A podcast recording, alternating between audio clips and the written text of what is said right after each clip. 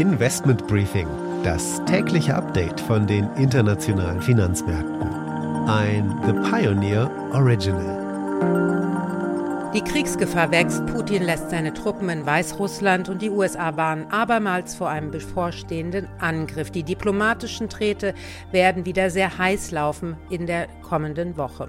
Der britische Premierminister warnt die Russen, falls sie angreifen, werde man den Kapitalmarkt in London für russische Unternehmen schließen und Transaktionen im britischen Pfund und dem US-Dollar verhindern. Safe Haven Assets sind wieder gefragt, unter anderem steigt der Goldpreis. Finanzminister Lindner macht sich indes Sorgen um die Gaslieferungen Lieferungen aus Russland, falls es zu einer Eskalation kommen sollte.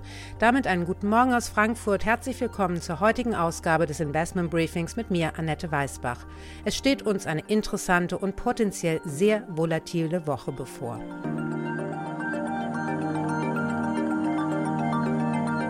Der Blick auf die heutigen Themen. Wir schauen auf die Kernaussagen bei der Münchner Sicherheitskonferenz. Dann folgt ein Überblick auf die wichtigsten Termine der Woche. Und hier geht's dann auch an die Wall Street zu unserer Börsenreporterin Anne Schwedt. Heute ist die Wall Street geschlossen. Wir haben hier President's Day in den USA und damit Börsenfeiertag. Trotzdem stehen diese Woche wieder spannende Quartals- und Wirtschaftsdaten an. Anschließend ein kurzer Blick auf Ölaktien, denn hier werden Aktionäre dieses Jahr belohnt. Die Aktie des Tages Fresenius und die Tochter Fresenius Medical Care, denn es gibt Zahlen in dieser Woche. Das sind die Themen heute. Die komplette Ausgabe hören Sie als Teil unserer Pionierfamilie. Damit unterstützen Sie unabhängigen, werbefreien Journalismus. Alle Informationen dazu finden Sie auf unserer Webseite thepioneer.de.